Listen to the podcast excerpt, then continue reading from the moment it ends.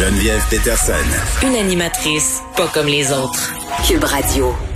C'est le temps de rejoindre Pierre Nantel. Bonjour Pierre. Bonjour, Mme Peterson. Bon, écoute, on va se demander si le Québec devrait se lancer dans un important projet minier de lithium. Et j'ai envie de te dire que le discours de Pierre Fitzgibbon est pour le moins bipolaire à ce sujet. Ben, M. Fitzgibbon a, a, a, l'art d'inquiéter les gens, mais en réalité, si tu es un banquier puis tu représentes l'argent que dans tes coffres, ce que nous sommes en tant que contribuables, on est peut-être des bénéficiaires, mais on est souvent des contribuables, on, on paye les impôts. ben, si tu es un banquier, puis que tu vois arriver un homme d'affaires ou une femme d'affaires avec des idées complètement innovatrices, ça se peut que ça insécurise. Alors ici, M. Fitzgibbon fait preuve d'une vision, d'un dynamisme, c'est sûr, beaucoup de gens vont dire aujourd'hui que M. Fitzgibbon doit trouver une manière de temporiser un peu son enthousiasme pour pas tout dire dès qu'il a une idée parce que ça peut mettre les gens sur une, en, en, déséquilibre. Alors, oui, mais il a quand même utilisé un langage coloré, le Pierre, M. Fitzgibbon, la semaine dernière quand il faisait référence justement à la mine Nemaska que, où le gouvernement engloutit littéralement des millions de dollars. il disait euh, que c'était une grosse patente à gosse. Puis après, il est comme un peu revenu sur ses propos en disant que ce qu'il traitait de patente à gosse, c'était pas le projet minier en tant que tel, mais euh, la structure financière. Ben, c'est ça. C'est sûr qu'il y avait beaucoup d'innovation dans le processus. À l'époque, c'était, c'était d'ailleurs source de fierté pour les gens de ce coin-là, euh, du côté de, au nord de Chibougamau, chez les Jamésiens.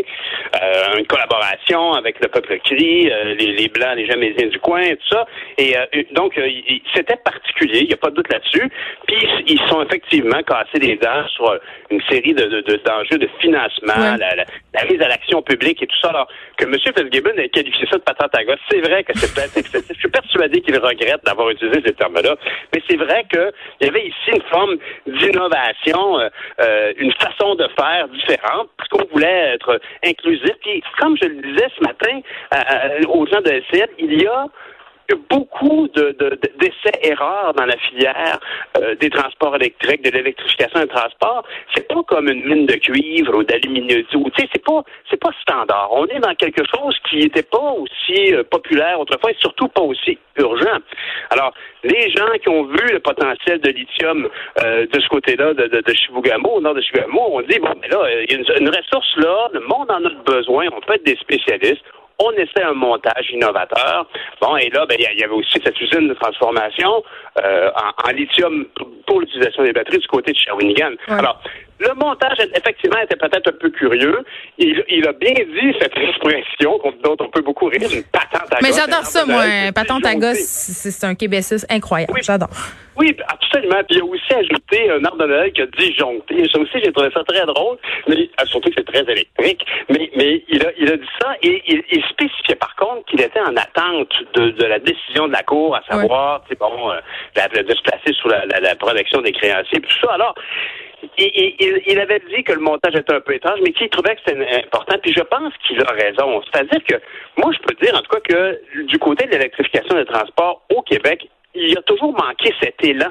Je me souviendrai toujours d'avoir parlé à l'époque, en 2016, si je me souviens bien, il y avait eu du côté de Davos une rencontre entre euh, les gens d'Hydro-Québec, les gens de Peugeot, puis ils voulaient partir une, et, et aussi l'espèce d'équipementier sportif de Peugeot qui s'appelle Hexagon, et ils voulaient faire une super voiture électrique. Ils avaient exprimé clairement qu'ils voulaient faire ça en dehors de leurs usines standards de Peugeot, et, et, et donc ils voulaient s'installer au Québec. Et, des gens d'Investissement Québec me disaient que ce projet-là, s'il avait pu voir le jour, était le projet. Je me souviens d'une dame qui m'a dit Moi, ça fait 25 ans que je suis Investissement Québec.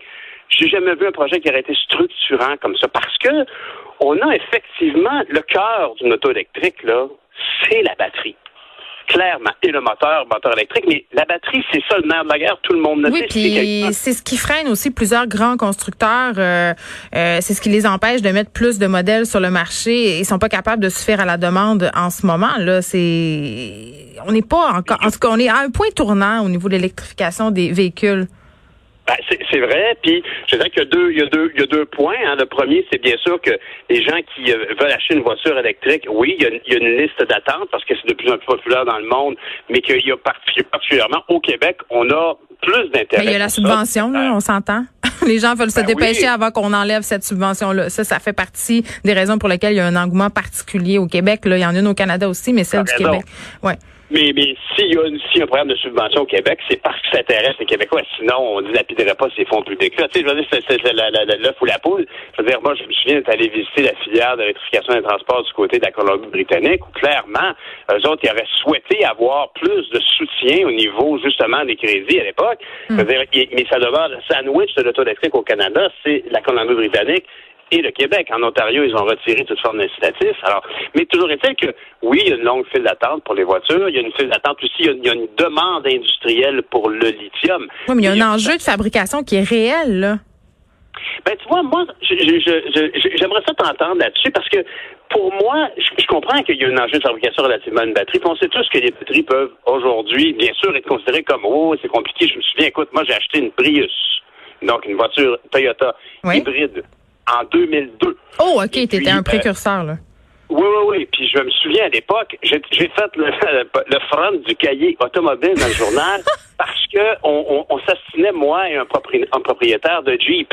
On disait que euh, lui, il disait, ben oui, mais moi, mon camion, il, est d'une technologie bien familière, alors ça prend moins d'énergie que vous autres. Ben, en fait, en fait, Pierre, l'argument euh, qui est souvent amené, c'est que ça coûte, euh, en fait, ça coûte moins cher d'un point de vue environnemental de garder sa voiture qui est encore en ordre sur la route que de participer à la conception d'un nouveau véhicule électrique parce que concevoir ce type de, batterie-là ainsi que le véhicule, c'est ça a une empreinte écologique qui est quand même considérable. C'est l'argument qui revient. Je te dis pas que j'adhère à cet argument-là, mais il mérite à tout le moins d'être entendu.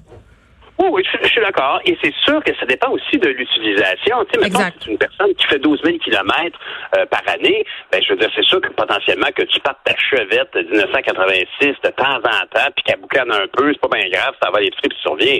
Mais si tu passes ta vie dans, le, dans ton char, puis que tu te retrouves... ta chevette 82, elle fera pas 16 000 kilomètres. Ah ben, elle est morte déjà. Avant de faire 16 kilomètres. Mais, mais c'est sûr que si tu te retrouves sur le pont Jacques-Cartier, avec dans, le prix, dans, le trafic pendant 20 minutes. Mais là, on parle plus de consommation à, mm. la distance, au kilomètre, on parle de consommation au temps, à la minute. Oui. Alors, excuse-moi, je t'ai Est-ce que tu es aux prises avec des allergies euh, aux herbes à poux comme moi? Je, je, te conseille vivement les, les gélules. Mais bref, euh, toi, tu trouves ça... Madame Peterson. Ben là, il faut prendre les... OK, bon, là, il euh, faut s'en aller à Varda après, là, mais prends les gélules en, gel, pas les petites pilules qui valent rien. Je te, je te texterai après l'émission pour te donner, te donner ma, ma, je te donner ma sorte. Là, je vais te laisser aller Appelez respirer. Pour avoir vos prescriptions. Appelez Geneviève, elle va tout vous dire. Non, non, moi, je pourrais être poursuivi. même un ami. je pourrais être poursuivi pour pratique illégale de la médecine. Là, euh, juste pour conclure, toi, tu trouves ça important qu'on investisse dans le secteur minier, euh, il faut qu'on investisse, ouais, pour le il faut qu'on investisse, puis il faut qu'on crée une structure industrielle pour pas que les essais faits par chacun soient des petits éléments isolés, que euh, un intervenant, je pense maintenant à Autobus Lyon actuellement, qui fait des autobus électriques, qui a un beau marché actuellement aux États-Unis. Tu sais que j'ai travaillé pour eux, hein, Autobus Lyon. Ah, bon, mais tu dois, donc, tu dois savoir à quel point il aurait voulu s'alimenter en batterie faite chez nous. Hein? J'ai travaillé en fait pour l'agence de pub qui représentait, mais à, cette époque-là, euh, personne n'y croyait.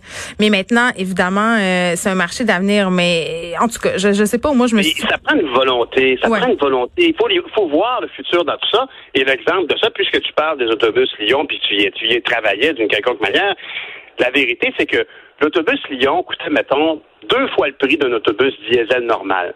Mais lorsqu'on prend en compte que les commissions scolaires, via le gouvernement, financent le diesel qui fait que le véhicule devient abordable, parce que ça coûte une fortune de cette essence d'un autobus scolaire, mais si on applique le même financement qu'on aurait donné au diesel à l'achat d'un véhicule électrique qui, lui, coûte pas cher à recharger, là, le véhicule devient abordable. Alors, il faut penser à toute la... Ça va donc de l'endroit où on, on va chercher le minerai qui va permettre de créer la batterie jusqu'à la mise en marché du véhicule en question. Il y, a, tout ça. Et le Québec devrait être un pionnier dans en, ça. Je, je, ne parle même plus d'être un pionnier en création de voitures parce que Beaucoup de gens ont fait le tour de la question, mais les véhicules précis, comme par exemple des autobus scolaires, des équipements de, pour les mines, des équipements mhm. pour les aéroports, des véhicules particuliers, des camions de poubelle, tout, tout ce qui peut avoir une faible portée en kilométrage, mais une grosse consommation, une grosse pollution, le Québec doit à tout le moins s'insérer dans la production de batteries,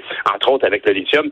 Fait que je, je souhaite que M. Fitzgibbon continue son, son enthousiasme parce que des gens qui travaillent dans l'électrification des transports, qui ont des projets projets, les, les motos électriques à Longueuil, les vélos assistance électrique chez Bixi, tous ces gens-là sont des pionniers puis ont besoin de savoir qu'ils ont la confiance du gouvernement pour tenir en arrière. On t'écoute demain, Pierre. Merci Geneviève, bonne journée. Bye.